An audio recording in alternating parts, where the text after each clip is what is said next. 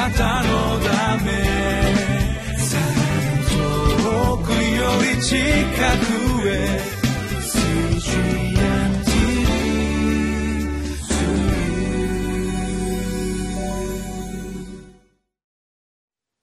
こんにちは。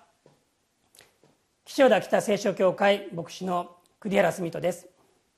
11月6日月曜日。タイトルは神を求めよ。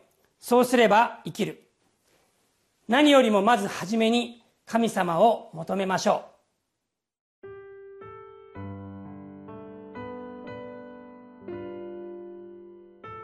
アモス書5章。1節から13節。イスラエルの家よ聞け。私があなた方について愛歌を唱えるこの言葉を乙女イスラエルは倒れて二度と起き上がれない。彼女は己の地に投げ倒されてこれを起こしてくれる者もいない。誠に神である主はこうおせられる。イスラエルの家で千人を出生させていた町には百人が残り、百人を出生させていた町には十人が残ろう。誠に主はイスラエルの家にこう仰せられる。私を求めて生きよ。ベテルを求めるな。ギルガルに行くな。ベールシェバに赴くな。ギルガルは必ず捕らえ移され、ベテルは無に帰するからだ。主を求めて生きよう。さもないと主は火のようにヨセフの家に激しく下り、これを焼き尽くし、ベテルのためにこれを消す者がいなくなる。彼らは抗議を苦よもぎに変え、正義を地に投げ捨てている。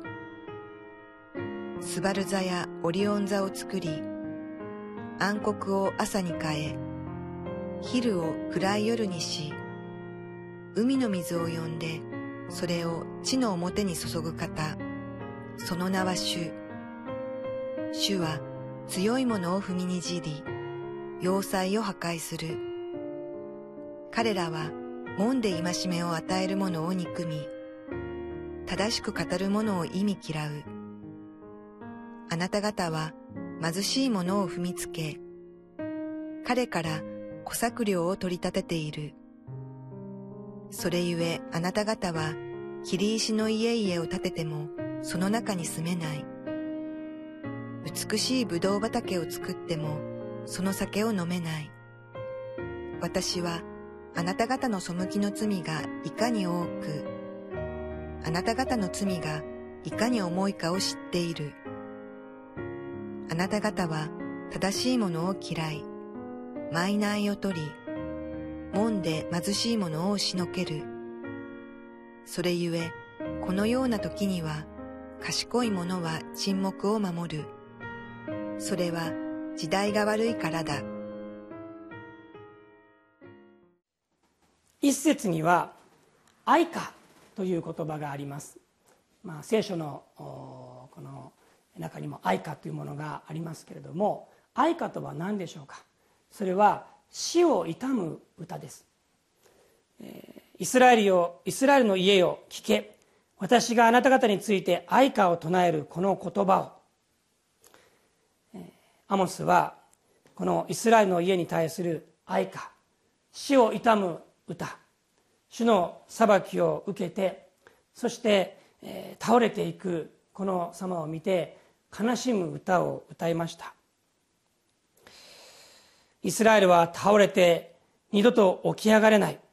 イスラエルの家で1000人を出生させていた町には100人が残り100人を出生させていた町には10人が残ろう。そういう時がやってくるんだ。痛む歌。死を悼む歌です。そういうこのイスラエルに対して主が言われた言葉、まあ、これが今日のもう本当に中心聖句です、しかもとても短い。何て言われたんでしょうか？私を求めて生きよ私を求めて生きよ、えー、本当に短い言葉ですけれども、えー、本当この芯をついたまっすぐな言葉ですよね。主が言われる私を求めて生きよでその後にはベテルを求めるなギルガルに行くなベールシェバに赴くなとあります。リビングライフのこの解説の記事を見ますとこう書いてありますね。ベテルギルガルベールシェバは皆神と出会った場所でしたが偶像礼拝の地に変わってしまいました。今や偶像礼拝の地になってしまったこの地そこには行くなそこを求めるなそこに赴くなというふうに言っているんですね。二つのことが言われているんです。私を求めて生きようということとそしてこの偶像に対してそこに行くなそこを求めるなっていうふうに言われているんですよ。でここで考えたいことは初めに何を私たちがこの覚えなければならないのかということです。偶像礼拝をしてはいけない。これはもう旧約聖書新約聖書もそうですけれども言われていることですね。偶像に向かっていってはいけないんだっていうことなんです。けれど私たちがまず最初に覚えなければならないことは偶像に行かないということよりも主を求めるということ。私を求めて生きようということですよね。これが何よりも大事なんですね。悪いことをしてはならない。もちろんしてはいけない。でも悪いことをやめる。悪いことから手を離す。それよりも大事なことは神を求めるということ。神に手を差し出すということ。神に向かって歩み始めるということですよね。今日のところにもこのアモス書のこのキーワードである抗議正義という言葉が出てきます、まあ、いかにこのこの時のイスラエルの指導者たちが抗議と正義をないがしろにしていた。裁きを曲げそして弱い者から取り立てていた。搾取していた。そして自分たちがいい生活をしていた。そういうことがこのずっと言われているわけです。でこれはまあ一つはですね宗教的な問題とそしてまあ政治的社会的な問題というふうに分けることができるかもしれない。でも明らかに言えることは神との関係がおかしくなっていったその結果として社会的な政治的なそういう問題がどんどんどんどん起きてきたということですよね。そしてこの信仰における問題主との関係偶像を捨てなければならないということ。そういうことを考えるんですけれども。でもその時もやはり私たちはまず私を求めて生きようと言われるこの方の声を聞くべきだと思います。主は何度も言われるわけです。6節を見てください。主を求めて生きよう。そうですね。この短いところの中で私を求めて生きよう主を求めて生きようと言われているんですね。求めるということは皆さんどういうふうにこの聞くと聞いてですねどう思われるでしょうか。求めるってね。求めるっていうのはまあ求道者私たち書きますけれども言いますけれども求めるってね。求道者っていうとまだこれから信じようという人たちが神を求めるその道を求めるっていう時にそう使います。求道者。信者になったら求道者とは言わないですね。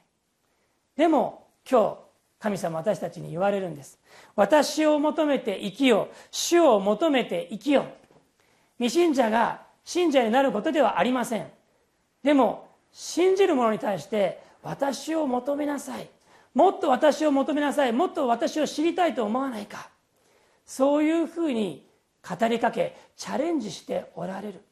私たちが神様を知る喜びを知る時に自然に偶像から手が離れていく。悪いことから身を引いていく。そういうものになっていくのではないでしょうか。これはいけない。あれはいけない。こうしてはいけないこうしてはいけないああしてはいけないということを私たちはよく考えます。でも何よりも私たちが覚えておかなければならないのは主を求めて生きる。神様を知りたい。神様を本当にもっと私は知りたいんだ。そのような思いを持って主を求めて生きること。これが私たちにとって本当に必要なことではないかと思います。どうぞこの二つの言葉。私を求めて生きよ主を求めて生きよこの言葉を思い巡らしていきたいと思います。